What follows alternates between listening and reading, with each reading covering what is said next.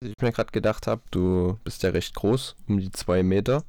Jetzt hast du noch deinen Bart, der war damals noch ein bisschen länger. Jetzt sprintest du durch den Flughafen. Also ich denke, die Sicherheitskräfte ja noch kurz eine Panikattacke. Hallo und herzlich willkommen bei BAM! Mind Your Network, Master Your Success. Wir starten heute mit dem Podcast One Day in the Life of Leon Kirschner. Und Leon, wer bist du? Woher kennen wir uns? Ja, also ich bin der Leon, wie du schon richtig gesagt hast. Ähm, ich studiere gerade Geoökologie im Bachelor an der TU in Freiberg.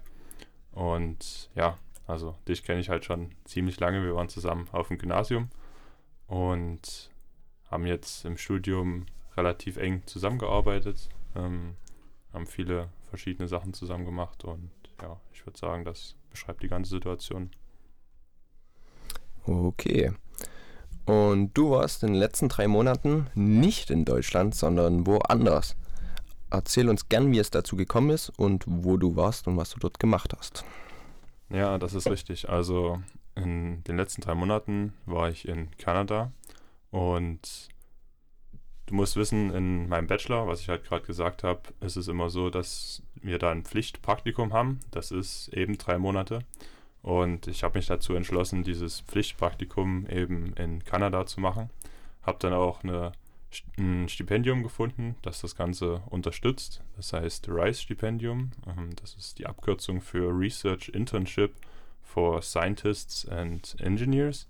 Und mit Hilfe von diesem Stipendium bin ich dann eben für drei Monate nach Kanada gegangen und habe da bei einem Professor an einer kanadischen Universität geholfen und für ihn gearbeitet sozusagen und konnte da meine eigenen Forschungen, meine eigenen Eindrücke sozusagen sammeln in Kanada. Okay, das klingt doch schon mal sehr, sehr spannend. Nun zu der Frage, warum ist es überhaupt Kanada geworden oder warum hast du dich dafür entschieden? Ja, das ist eine sehr gute Frage. Also dieses RISE-Stipendium, mit diesem RISE-Stipendium kannst du in praktisch alle Länder der Welt. Kanada ist es aus dem Grund geworden, weil es forschungstechnisch ähm, sehr nah an Deutschland liegt und auf einem sehr hohen Niveau eben forscht. Und das bringt mich äh, in meiner wissenschaftlichen Karriere sozusagen am, am weitesten. Außerdem ist dann der Übergang von dem, was ich selber in der Uni hier in Deutschland gelernt habe, zu dem, was ich in Kanada vermittelt bekommen habe, der war relativ ja, klein sozusagen. Also ich habe mich da sehr schnell eingefunden und bin da sehr gut zurechtgekommen. Okay, das klingt schon mal sehr, sehr spannend. Und da kommen wir jetzt zu der Frage, wie sah ein typischer Arbeitstag während deines Praktikums aus? Welche Aufgaben hast du erledigt und wie war deine Arbeitsumgebung? Okay, wow, das sind gleich sehr viele Fragen auf einmal. Also ich denke, ich würde erstmal mit dem Arbeitstag anfangen. Du musst wissen, ich habe das Praktikum war in zwei verschiedene Teile geteilt. Ich habe zehn Wochen im Feld gearbeitet, wo wir verschiedene Sachen gemessen haben. Dazu komme ich gleich noch detaillierter. Und der andere Teil war ich an der Universität, wo ich dann die Sachen, die wir gemessen haben im Feld, eben ausgewertet haben. Und jetzt zu der Sache, was waren meine Aufgaben? Eine kurze Zwischenfrage, was heißt Feld? Ähm, also Feld musst du dir so vorstellen, dass wir komplett in der Natur waren. Wir haben in einem Haus gewohnt, das relativ weit ab von der Zivilisation war. Und wir haben in dem Feld, das ist eigentlich ein Moor, Messungen gemacht, ähm, die das Wasser betroffen haben. Und ja, also Feld kannst du dir praktisch wie die reine Natur vorstellen und wir haben dann sozusagen die Natur erforscht. Genau. Okay, danke für die Erklärung. Kein Problem, immer wieder gerne. Ja, meine Aufgaben ähm, im Moor sozusagen also ich sage immer sozusagen. also meine Aufgaben im Moor, das Praktikum ging um Moorrenaturierung in Kanada, waren ähm, am Anfang äh, haben wir ein Monitoring gemacht. Das heißt, wir haben verschiedene hydrologische Messungen, also Wassermessungen gemacht. Wir haben untersucht, wie der Wasserstand im Moor über die Zeit zurückgegangen ist.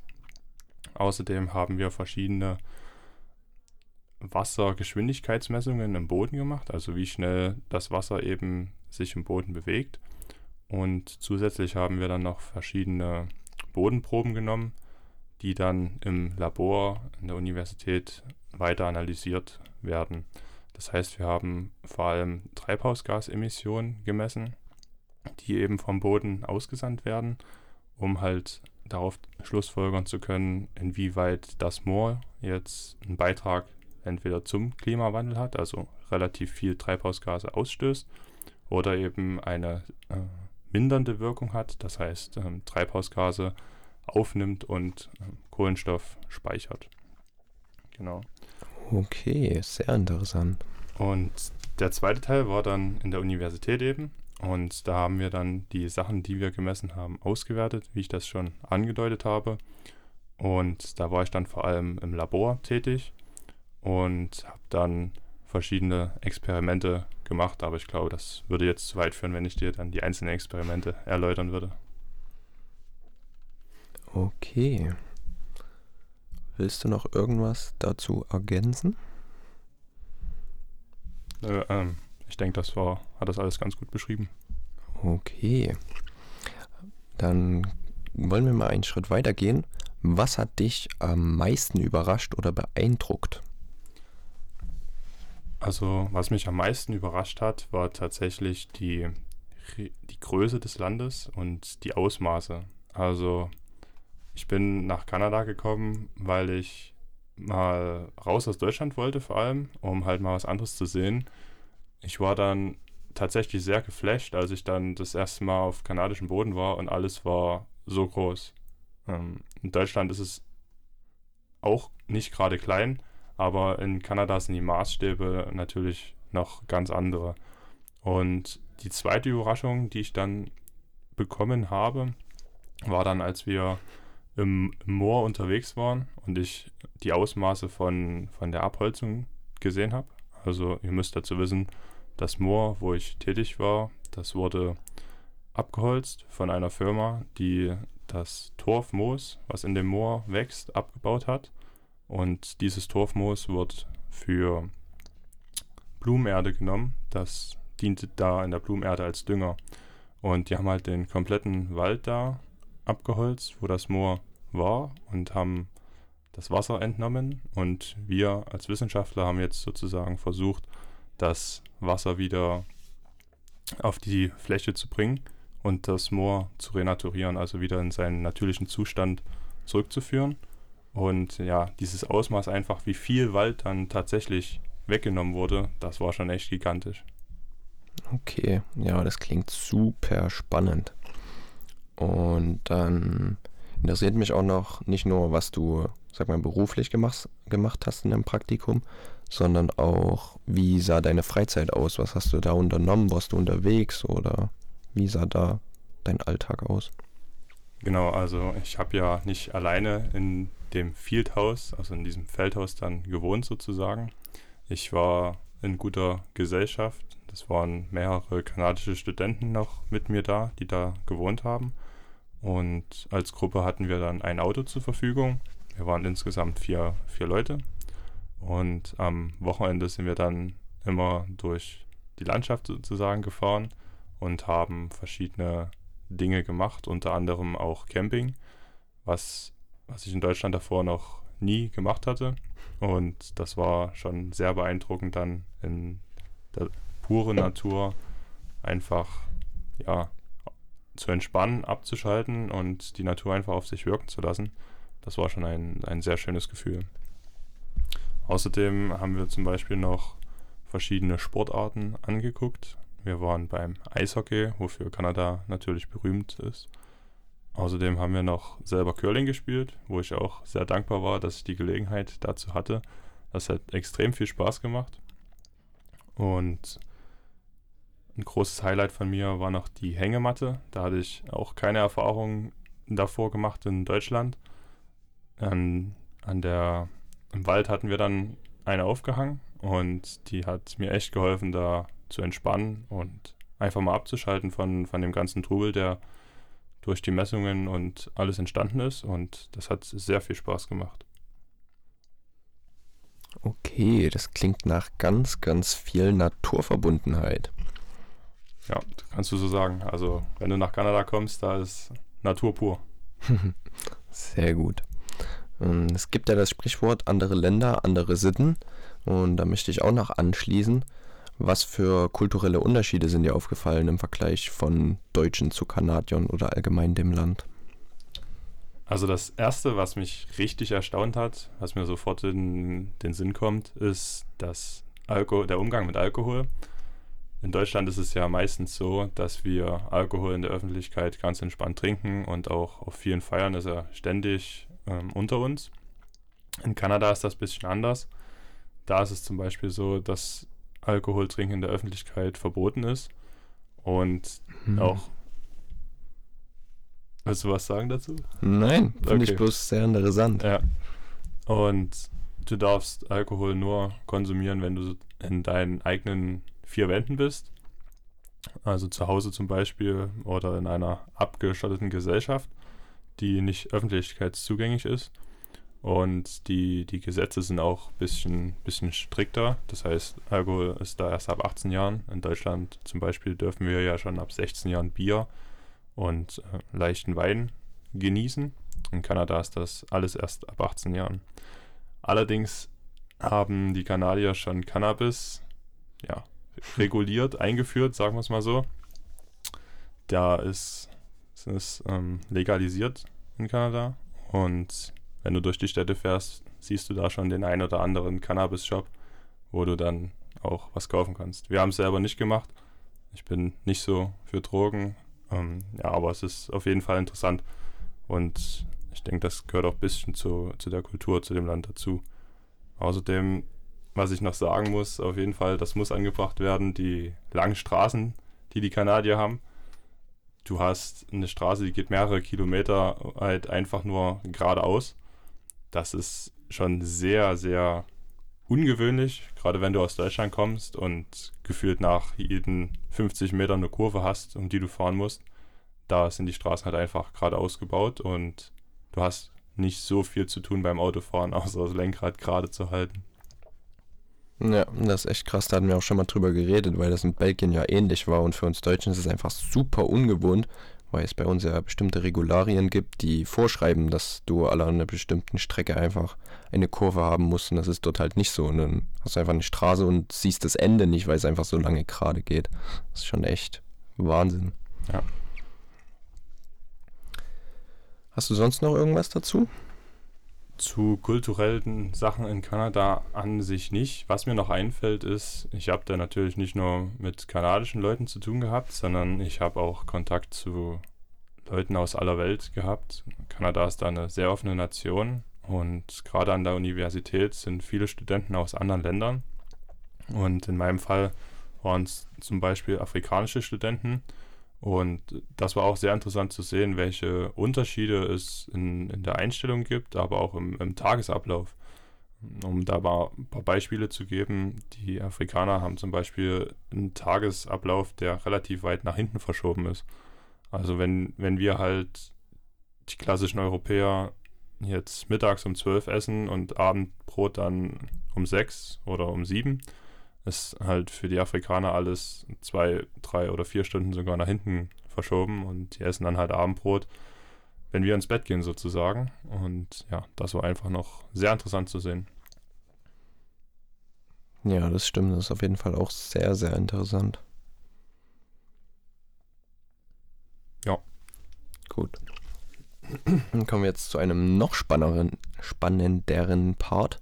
Und zwar, welche Herausforderungen hast du während deines Aufenthalts in Kanada erlebt und wie bist du damit umgegangen? Sehr interessante Frage. Also es gab tatsächlich ein paar Herausforderungen, die ich nicht gedacht habe, dass die eintreten werden. Am Anfang stand natürlich der Flug nach Kanada. Und ich habe halt gedacht, ja, der Flug nach Kanada ist entspannt, da schläfst du schön im Flugzeug, kannst vielleicht noch ein paar Filme währenddessen gucken. Und ja, es kam allerdings anders. Ich hatte äh, am Flughafen in Frankfurt. Also ich bin von Frankfurt dann nach Toronto geflogen. Und ja, am Flughafen von Frankfurt wurde mir dann gesagt, dass ich erstens noch nicht so wirklich eingecheckt bin, obwohl ich mein Ticket schon hatte. Also ich hatte es ausgedruckt, aber da gab es Komplikationen. Und hab, das hat dann trotzdem alles geklappt. Ich bin mit dem Flug mitgekommen, hatte aber immer noch so ein ja, leicht mulmiges Gefühl. Und ich hatte von Toronto dann noch einen Anschlussflug direkt. Ähm, den habe ich allerdings leider nicht gekriegt weil in Kanada gerade ein schweres Unwetter war in Toronto. Und so mussten wir erstmal noch über der Stadt, über dem Unwetter sozusagen kreisen, bis wir dann landen konnten. Und ja, da hat es mit dem Anschl Anschlussflug natürlich nicht geklappt. Und das Ende, das Ende von der Geschichte ist, dass ich dann ja nachts um zwei sozusagen in Toronto gestrandet bin und nicht wusste, wo ich hin sollte oder wie es weitergeht. Und ich war dann sehr dankbar, dass ich Leute gefunden habe, die mir geholfen haben. Und ich dann auch am nächsten Tag wirklich zu meinem Ziel gekommen bin. Also das war, das war schon eine Herausforderung, weil mit Fliegen habe ich eigentlich immer relativ entspannte Sachen verbunden. Gerade wenn man im Urlaub fliegt, ist, ist der Stress normalerweise nicht da, aber in dieser Situation äh, war es halt. Ja, und das, das zweite war, wo ich ja ein bisschen selbstverantwortlich bin, würde ich mal schon, schon sagen, war die, war die Unterkunft. Also ich wusste im Vorfeld, dass ich zehn Wochen in diesem Fieldhouse untergebracht bin von meinem Professor. Das auch äh, kostenlos. Das hat er zur Verfügung gestellt. Die anderen zwei Wochen an der Universität sollte ich mir aber selber was suchen. Und ich habe es halt bis eine Woche davor nicht hingekriegt, mir eine Unterkunft zu buchen, weil meine Überlegung war folgende. Also ich wohne die ganze Zeit im Studentenwohnheim, wenn ich in Deutschland studiere. Und ich wollte halt nicht schon wieder ein Studentenwohnheim, weil ich meine, du fliegst nach Kanada, du willst da schon ein bisschen was anderes haben, außer diesen universitären Alltag immer. Hm. Also wollte ich halt ja raus irgendwie aus diesem aus dieser Universität und habe halt dann nach Airbnbs gesucht hin und her. Die waren aber alle ziemlich teuer. So, und ich bin dann nach Kanada gereist, ohne irgendwelche Unterkünfte zu haben für die, für die letzte Zeit. Und muss dazu sagen, im Nachhinein war das sehr gut. Zu der Zeit hatte ich ein bisschen mulmiges Gefühl im Bauch, weil halt doch noch einige Sachen ungeklärt waren und ich habe es halt sehr gerne, wenn, wenn der Plan steht. Um, ja, mein großes Glück war es dann, dass ich Freunde gefunden habe in Kanada in, während der Zeit, während ich im Fieldhouse gewohnt habe. Und bei den Freunden konnte ich dann die letzten zwei Wochen wohnen. Und da bin ich denen auch mega dankbar. Also die Kanadier sind sehr gastfreundlich und was, was ich erlebt habe, alle sehr höflich und zuvorkommend, offenherzig. Und ich denke, also falls ihr mal nach Kanada kommt, dann werdet ihr das auch, auch feststellen und merken. Okay, ich fasse es nochmal zusammen. Also das erste war dein Flug, da, das war deine allererste Herausforderung. Und dann war die zweite die Wohnungssuche im zweiten Teil deines Praktikums. Ja, genau. Vielleicht, wenn ich noch was Drittes ergänzen würde, wäre es tatsächlich die, die Einsamkeit manchmal. Ähm, Entschuldigung. Ähm, die, ja, also die ersten zehn Wochen gerade waren wir dann schon relativ abgeschnitten von der Zivilisation. Die nächste größere Stadt war ungefähr zwei Stunden Fahrt entfernt. Das war dann Winnipeg. Falls das dem einen oder anderen was sagt, dass ihr so grob einordnen könnt, wo ich in Kanada war. Und ja, wenn du dann den ganzen Tag kaum menschliche Kontakte hast, ist das schon ziemlich ja, frustrierend. Zumal ich halt hier gewohnt bin. Ich wohne in der Stadt, ich bin Student, ich sehe hier gefühlt jede, jede zehn Minuten andere Leute. Und da war es halt wirklich so, dass außer, außer der Natur und vielleicht hier mal einem Wolf, der mal Hallo sagt, oder hier mal einem Reh, das vorbeischaut, da halt nichts da war. Und das habe ich dann aber so gelöst, dass ich mir halt einfach gesagt habe, okay, du bist jetzt hier, du machst das Beste draus und habe mir dann meinen Tag so strukturiert, dass ich halt zu tun hatte, beschäftigt war und halt die freie Zeit, wo ich Zeit hatte, wirklich drüber nachzudenken, dass ich halt wirklich hier komplett alleine bin, ähm, ja, die war dann halt relativ wenig und insofern war die Einsamkeit dann nicht, nicht so einsam, wie es hätte sein können. Ja, auch sehr interessant. So, jetzt haben wir über deine Herausforderungen gesprochen. Und Herausforderungen haben ja immer den, den positiven Aspekt, dass wir daraus lernen können. Und daraus ergibt sich auch die nächste Frage. Wie hat dieser Aufenthalt deine berufliche und persönliche Entwicklung beeinflusst? Oh, das ist eine sehr tiefgreifende Frage tatsächlich. Ich würde, würde sagen, auf jeden Fall an erster Stelle ist mein Englisch dadurch durch den Aufenthalt besser geworden. Ich meine, wenn du drei Monate den ganzen Tag Englisch sprechen musst, wäre das auch schlimm, wenn es nicht so wäre. Was, was ich noch dazu sagen würde, ist, dass mein Bewusstsein für die Natur gestärkt wurde und wie der Mensch für sowas Banales wie Dünger für hm. Blumenerde halt einfach die, in die Natur eingreift und ja. Biotope komplett zerstört, obwohl es eigentlich ja gar nicht sinnvoll ist, sondern halt nur wegen, wegen dem Geld gemacht wird, was daraus gewonnen werden kann. Das ist halt schon ein ziemlich krasser Aspekt. Ich meine, ich weiß nicht, wie es bei dir aussieht, aber ich habe nicht so viele Topfpflanzen jetzt bei mir, die unbedingt richtig krass viel Erde brauchen. Ich denke, bei vielen würde auch einfach die Erde aus, aus dem Garten reichen bei uns. Okay, dann lass er das unbeantwortet. Okay, deine Frage war jetzt, ob ich viele Topfpflanzen habe, die ja, Erde benötigen. Genau, zum Beispiel. Ich habe einige Topfpflanzen, die Erde benötigen, aber es ist jetzt nicht so viel. Ich denke, da gibt es andere Bereiche, wo mehr Erde benötigt wird, gerade wenn du, wenn du ein Haus neu baust und dann dort anpflanzt und dein Grundstück war zu niedrig oder so, dort wird viel Erde benötigt. Ja, ja. Aber das ist halt, da muss die Erde halt nicht von, von Kanada bis, bis nach Europa ge, geschifft werden. Und ja, nur damit da halt noch mehr, noch mehr Dünger drin ist. Also das ist, verstehe ich halt nicht. Und da würde ich halt euch auch dazu aufmuntern, auffordern, wenn ihr wirklich Blumenerde kauft, kauft am besten die, wo kein Torfmoos drin ist, weil, wie ihr jetzt gelernt habt, das ist schlecht für die, für die Umwelt, für, fürs Klima. Und die Moore, wenn die trockengelegt werden, was wir herausgefunden haben, ja, stoßen natürlich auch mehr, mehr Kohlenstoffdioxid und Methan aus, also diese Treibhausgase, und mhm. tragen dazu halt nochmal zusätzlich zum Klimawandel bei. Also das vielleicht so ein Learning, Learning am Rande. Ja, was ich, wo ich, was ich auch noch gelernt habe, ist der Umgang mit, mit Personen. Und da möchte ich euch eine kurze Geschichte erzählen. Ich habe ja schon gesagt, ich habe da mit ein paar Studenten gewohnt und äh, eine der Studenten war Grace. Und wie es der Name schon sagt, also Grace heißt im Englischen anmutig. Und ich finde, ihr ganzer Charakter war, war sehr anmutig. Und von Grace konnte ich viel zwischenmenschliche Beziehungen lernen. Und die Geschichte, die ich euch dazu erzählen will, ist, wir sind eines Tages zu dritt in ein Postoffice gegangen, weil ich einfach Briefmarken kaufen wollte. Ich wollte unter anderem dir, Lukas, eine Postkarte schicken. Und als wir dann in das Postoffice gekommen sind, war die Kassiererin, ja, die sah ein bisschen fertig aus und ja, ich habe mir halt nichts weiter dabei gedacht. Habe halt gedacht, ja, okay, du gehst jetzt hin, du kaufst die Post morgen und dann haust du wieder ab. So, und Grace, was Grace gemacht hat, das fand ich so atemberaubend, ehrlich gesagt. Grace ist zu der Dame hingegangen und hat erstmal gefragt, wie denn überhaupt ihr Tag gelaufen ist. Und die Bossdame hat halt gesagt, ja, noch, noch ist er nicht so, nicht so wirklich gut gelaufen und ähm, die, die Server funktionieren nicht und ich habe in der Familie ein paar Probleme und ja, das, das waren erste erstmal Informationen, hm. die ich selber halt gar nicht gekriegt hätte, weil ich halt nicht gefragt hätte. Grace hat es gemacht und Grace hat dann auch noch weiter gefragt, ob, sie, ob die Postdame denn eine Umarmung will.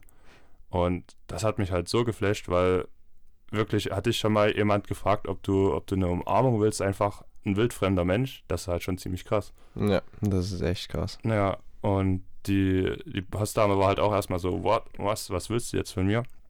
Ähm, hat es dann aber halt so sehr positiv aufgenommen und war dann sehr, sehr glücklich darüber, dass sich jemand für ihre Proble Probleme interessiert und halt auch eine Umarmung anbietet.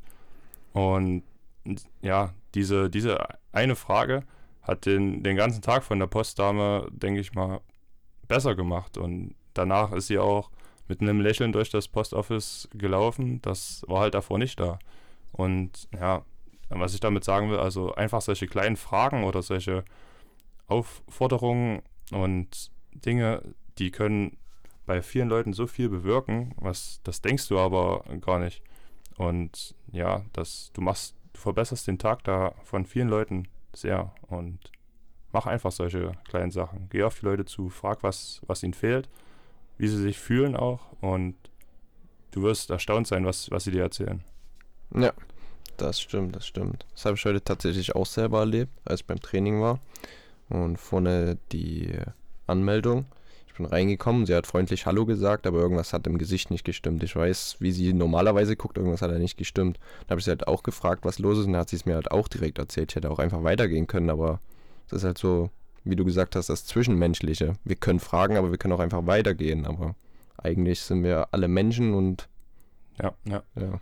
Wenn, wenn sich jemand für uns interessiert und wir, wir, wir lieben halt diese, diese Kommunikation auch und wir brauchen die auch. Gerade was ich vorhin gesagt habe mit der Einsamkeit. Das ist schon, schon echt schön und das kann den Tag halt wirklich von einem schlechten Tag zu einem sehr guten Tag bringen. Aber das wissen halt viele nicht und deswegen finde ich es gut, dass wir an dieser Stelle darauf aufmerksam machen. Ja, sehr gut. Hast du sonst noch irgendwas zu dem Themenkomplex? Das wären erstmal so die wichtigen Sachen. Okay. So, weil wir jetzt auch ähm, letzten Monat eine Study Guide Veranstaltung hatten, haben auch einige Leute gefragt, wie es denn mit dem Ausland aussieht und ob wir da auch ein paar Infos geben können. Deswegen würde ich dich jetzt einfach fragen, was ist eine Sache, die du jemandem mitgeben würdest, der genau das macht, was du jetzt gemacht hast? Was würdest du ihm sagen, was ist wichtig? Eine Sache. Eine Sache, oh, das sind so, so viele Sachen wichtig. Ähm, na, zum, zum einen mal solltest du auf jeden Fall Spaß dabei haben. Also du solltest schon ins Ausland wollen unbedingt. Am einfachsten ist es natürlich immer, wenn du das über ein Stipendium machst, wie ich das gemacht habe, wo du selber nicht so viele finanzielle Mittel aufwenden musst, sondern das Stipendium halt Flüge, Unterkunft etc. übernimmt. Das ist auf jeden Fall schon mal ein sehr wichtiger Punkt. Wenn ich, wenn ich noch was ergänzen dürfte, ist, dass, dass du, wenn du, wenn du ins Ausland gehst, ja, offen, offenherzig sein solltest, wenn du auf die Leute zugehst. Und wenn du wirklich was willst, stell einfach Fragen und kümmere dich drum. Und weil von alleine, von alleine wird nichts kommen. Und ja, mach einfach das, worauf du Bock hast. Ja, ich denke, das ist auch ein ganz wichtiger Punkt gerade gewesen, was du gesagt hast. Stell einfach Fragen. Gibt es ja auch das Sprichwort, es klingt banal, aber wer nicht fragt, der kriegt keine Antwort oder wer fragt, das ist immer Nein. Also wenn du fragst, kannst du auch das Nein bekommen, aber du kannst halt auch eine Antwort bekommen und vielleicht lernst du sogar noch mehr, als du eigentlich wissen wolltest. Also ja, an der Stelle habe ich tatsächlich noch eine lustige Geschichte, die ich vielleicht hier noch reinwerfen kann. Auf meinem Rückflug nach Kanada verlief leider auch nicht alles reibungslos. und ich habe, mein Flug hatte wieder Verspätung. Ich bin von Toronto nach, halt andersrum, ich bin von Winnipeg nach Toronto geflogen und der Flug hatte Verspätung. Und mein Anschlussflug von Toronto nach Frankfurt, den wollte ich halt eigentlich noch bekommen. Und die, als ich in Toronto gelandet bin, haben mir die Leute von der Lufthansa gesagt, ja, keine Chance, den, den bekommst du nicht mehr. Obwohl ich halt davor noch im Internet geguckt habe, ja, der ist noch gar nicht abgehoben. Vielleicht schaffe ich das ja noch. Der hat erst in, in 10 Minuten Departure. Hm. Und da bin ich dann halt dahin gesprintet durch den ganzen Flughafen und habe halt am Gate noch gefragt, ob ich denn noch mit dem Flug mitfliegen könnte. Ja. Und da hat die nette Dame halt in ihren Computer geguckt und hat mich eingecheckt noch, was halt sehr gut geklappt hat, weil ich halt gefragt habe. Ein anderes Mädel, was mit mir von Winnipeg nach Toronto geflogen ist und halt den gleichen Anschlussflug hatte dann von Toronto nach Frankfurt, ist halt auch durch den Flughafen gerannt. Die hat es aber nicht gleich zu der Dame am Gate hingegangen hat gefragt, ob man sich noch umbuchen kann. Die hat sich einfach in die Schlange gestellt. Und als sie dann den Boarding Pass so, sozusagen hinzeigen wollte oder hingezeigt hat, wurde ja gesagt, dass, dass sie nicht mit kann, weil, weil sie schon umgebucht wurde von der Fluggesellschaft. Also ist sie auch zu der Dame hingegangen, weil ich ihr gesagt habe, sie soll nochmal mit der Dame reden. Und ja, die Dame hat dann gesagt, dass es zu spät ist, dass sie eher hätte kommen sollen, dass der Flug jetzt schon ja, geschlossen ist und sie da nichts mehr machen kann. Und wenn sie halt einfach wirklich, das waren zwei Minuten, wenn sie zwei Minuten eher gefragt hätte, wäre sie noch mitgekommen. Und so musste sie halt zwei bis drei Stunden warten, bis sie dann den nächsten Flug gekriegt hat, der nach Frankfurt geflogen ist. Und das ist halt schon krass gewesen in dem Moment für mich. Ich war zwei Minuten eher, ich habe die Frage gestellt, ich habe das bekommen, was ich wollte. Und sie halt nicht. Sie hat stillschweigend in der Sta Schlange gestanden und musste dann halt wirklich zwei Stunden warten, weil sie die zwei Minuten die Frage nicht gestellt hat. Ja. Ja, das stimmt. Eine Frage kann manchmal alles ändern. Was ich mir gerade gedacht habe, du bist ja recht groß, um die zwei Meter. Jetzt hast du noch deinen Bart, der war damals noch ein bisschen länger. Jetzt sprintest du durch den Flughafen. Also ich denke, die Sicherheitskräfte ja noch kurz eine Panikattacke. das, das ist tatsächlich lustig. Also mir wurde gesagt, dass das noch irgendwelche Sicherheitskontrollen sind. Als ich dann da lang gesprintet bin, habe ich tatsächlich keine Sicherheitsleute gefunden. Also ich habe gedacht, da wird nochmal mein Ausweis gecheckt oder so. Aber das lief alles ganz reibungslos und da bin ich auch mega dankbar, dass ich da durchgekommen bin. Da war, war ich scheinbar in einer guten Transitzone. Okay. So, du hast uns jetzt schon ganz viele spannende Stories erzählt. Und du hast jetzt nochmal die Möglichkeit, wenn du noch ein was offen hast, ein Erlebnis, eine Story, die zu erzählen. Und wenn du sagst, ich hatte schon die allerwichtigsten und allerspannendsten, dann würden wir einfach zur aller, allerletzten Frage kommen.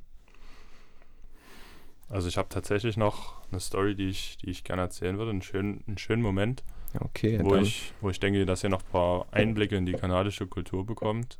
Ich war im Juli, an einem schönen Juli-Tag, war es schön warm, mit einer Freundin im Park und wir haben uns im Park das Ballett von der, von der Royal Canadian, vom Royal Canadian Ballet angeguckt. Und das war halt so wie so ein Volksfest, müsst ihr euch das vorstellen. Also da sind ganz viele Leute gekommen, haben sich einfach mit ihrem Campingstuhl, mit ihrer Picknickdecke im Park niedergelassen. Und wir, die hatten dann so eine kleine Bühne, wo die Ballett getanzt haben, hatten große Lautsprecher aufgestellt. Und da haben alle, praktisch die ganze Stadt war da versammelt und hat der Aufführung zugeguckt. Und alle Hunde waren da und es gab noch vi viele verschiedene Getränke und Essen, was man sich kaufen konnte. Und diese Atmosphäre einfach, die hat mir sehr gut gefallen, weil sowas, so ein Zusammenkommen, einfach sich mit wildfremden Leuten dann in einem Park zu setzen, auf eine Picknickdecke und dann dieses Ballett halt anzugucken, das war halt schon sehr schön und das, das fand ich auch sehr cool und würde mir wünschen, dass es sowas in Deutschland auch gibt. Ja, das klingt auf jeden Fall super, super spannend und nach einem coolen Erlebnis. Jetzt hast du gerade gesagt, auch zu trinken und wir hatten ja darüber gesprochen, dass Alkohol in der Öffentlichkeit verboten ist. In Deutschland ist ja so standardmäßig bei irgendwelchen Festen, da kriegst du dein Bier und da bist du abgegessen. Wie sieht es da in Kanada aus? Was gibt es dafür zu trinken? Also in Kanada hast du erstmal keine klassischen deutschen Portionsgrößen von den Getränken. Das heißt, da ist alles viel größer. Du kriegst da ganze äh, Gallonen voll, also eine Gallone ist ein 3 Liter Becher dann, wo du praktisch draus trinken kannst. Ist vielleicht ein bisschen, ist vielleicht bisschen übertrieben, also es wird, es wird ein bisschen weniger sein, aber auf jeden Fall hast du dann solche riesige, riesige Becher, die du hast und da ist dann vor allem so, ja, was war da drin? Slushy-Eis, Wasser, Cola, also schon die eher ungesünderen Softdrinks, die ich da gesehen habe, war halt aber auch ein Volksfest. Ich meine, wenn du in Deutschland jetzt auf ein Volksfest gehst, findest du auch nicht gerade jetzt die, die gesünderen Sachen, die du trinken kannst. Ja, das ist verständlich. Okay, danke, dass du das Erlebnis mit uns geteilt hast. Und dann möchte ich jetzt noch eine abschließende Frage stellen und die lautet, angenommen, in einer Welt, in der unser gesamtes Leben aus unzähligen Routinen besteht, könntest du nur noch eine einzige in dein tägliches Leben integrieren. Welche wäre diese eine Routine und warum glaubst du, dass sie dein Leben maßgeblich positiv beeinflussen würde? da treibst du mich schon wieder hier auf eine einzige Antwort hinaus. Da gibt es so, so viele gute Routinen, die man sich in den Tag einbauen könnte. Und boah, eine da rauszupicken ist halt schon ziemlich, ziemlich heavy. Wenn ich, wenn ich jetzt, wenn du mich jetzt wirklich zwingst, eine auszusuchen, würde ich wahrscheinlich die nehmen einfach, weil, also ich bin persönlich ein Morgenmensch und wenn der Morgen bei mir gut läuft, dann kann der Tag noch so schlecht werden. Der, mir geht es dann halt einfach besser. Und deswegen würde ich am Morgen einfach, das, das ist lustig, dass du die Frage stellst, weil ich habe vor kurzem erst mein Zimmer ein bisschen umgestaltet und ich habe mir jetzt ein Poster an die Wand gehängt, wo einfach ein Gesicht drauf ist, das lächelt. Und jeden Früh, wenn ich sozusagen aufstehe, schaue ich genau dieses Poster an, was mich anlächelt. Und da muss ich zurücklächeln. Und da geht der Tag für mich schon sehr gut los. Also ich bekomme positive Energie und die versuche ich dann in, Tag, in den Tag mitzunehmen. Und das klappt auch meistens sehr gut. Und deswegen würde ich sagen, also ein Lächeln am Morgen vertreibt Kummer und Sorgen oder irgendwie so geht das Sprichwort. ähm, ja, deswegen, also ein Lächeln am Morgen ist, denke ich, eine sehr gute, sehr gutes Ritual, was, was mir dabei hilft, meinen Tag zu strukturieren und gut in den Tag zu starten auch. Okay, vielen Dank für deine abschließenden Worte. Und damit beenden wir auch unseren Podcast von One Day in the Life of Leon Kirschner, powered by BAM. Danke für das Gespräch, Lukas. Hat mir sehr gut gefallen heute und Spaß gemacht. Gleichfalls.